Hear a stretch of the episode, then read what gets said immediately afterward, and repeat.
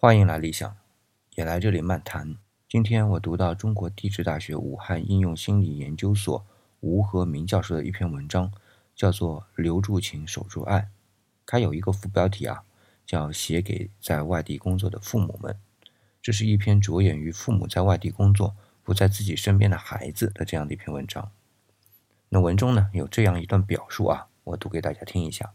留守的孩子会问这样的问题。我为什么不能一直和父母在一起？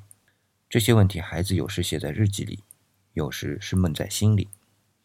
作为父母，我们必须回答这样的问题，但这个问题不好回答。即使回答了，孩子对父母给出的回答或许并不满意。父母瞪着眼睛吼一句：“不出去挣钱，拿什么养活你？”这种以大欺小的做法，很可能会使孩子不吭声，但孩子心里并不服气。那文章随后说道：“啊，可以试着这样展开对话。我为什么不能一直和您在一起？因为爸爸妈妈要在外地工作，所以不能在家陪你。那您为什么不就在家里种地，或者就在家附近找工作呢？我不想你们离开我呀。爸爸妈妈也不舍得离开你，但种地的收入有限，在附近找不到合适的工作，爸爸妈妈想去更远的地方。”那里经济发达，机会更多，收入更高，爸爸妈妈能挣更多的钱，这样就能盖更漂亮的房子给你，吃更好的，买新衣服，攒钱送你上大学。好啊，你们那么辛苦是为了我的幸福，可是我真的幸福吗？你们牺牲我的幸福换取的财富真的值得吗？我宁可不吃好的，穿旧衣服，只要全家人在一起比什么都好，哪怕生活苦一点，也要一家人在一起。你们不在家。我成天想念你们，惦念你们，又没人管我学习，我根本学不好，成绩不好，担心上不了大学，我就觉得对不起你们，压力大，哪里学得好呢？我们知道你在家不容易，我们在外地工作也不容易，我们一家人都不容易。爸爸妈妈是大人，应该承担责任。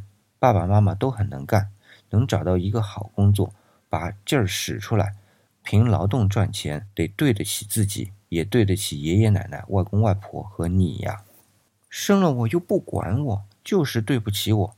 你们就是不能丢下我不管。我们只是去远一点的地方工作，不是丢下你不管。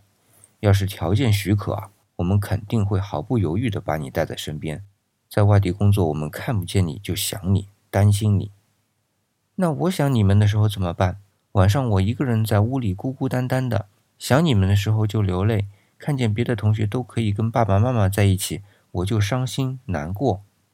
我们在外地工作，给你和爷爷奶奶、外公外婆等人带来很多困难，尤其是你。我们并不该让你这么小就经历这些痛苦，但我们是一个整体，我们都要加油。爸爸妈妈在外打拼，你和爷爷奶奶、外公外婆在家里好好生活，你好好学习，照顾好自己，就是对爸爸妈妈的支持。这就是对我们全家的贡献，爸爸妈妈要感谢你。那我总是想你们怎么办？对话会一直继续下去。那接下来呢？吴教授是这样说的啊：最重要的不是谁说服谁，而是让孩子有机会说出心里话。他的心里话说出来了，被你听到了，对他而言就很好了。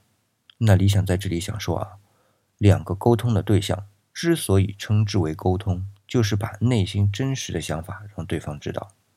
我们现在可能是生活的节奏问题，总希望沟通能够有个结果，总希望谁赞同谁，谁说服谁。但是这只是沟通的副产品。所以在我看来，沟通就是好好的沟通，目的就是沟通。如果抱着被赞同或者去说服别人的初衷，那还是不要去沟通的为好。今天呢？我就说这些，这里是理想主义，我是四眼理想，理是木子李。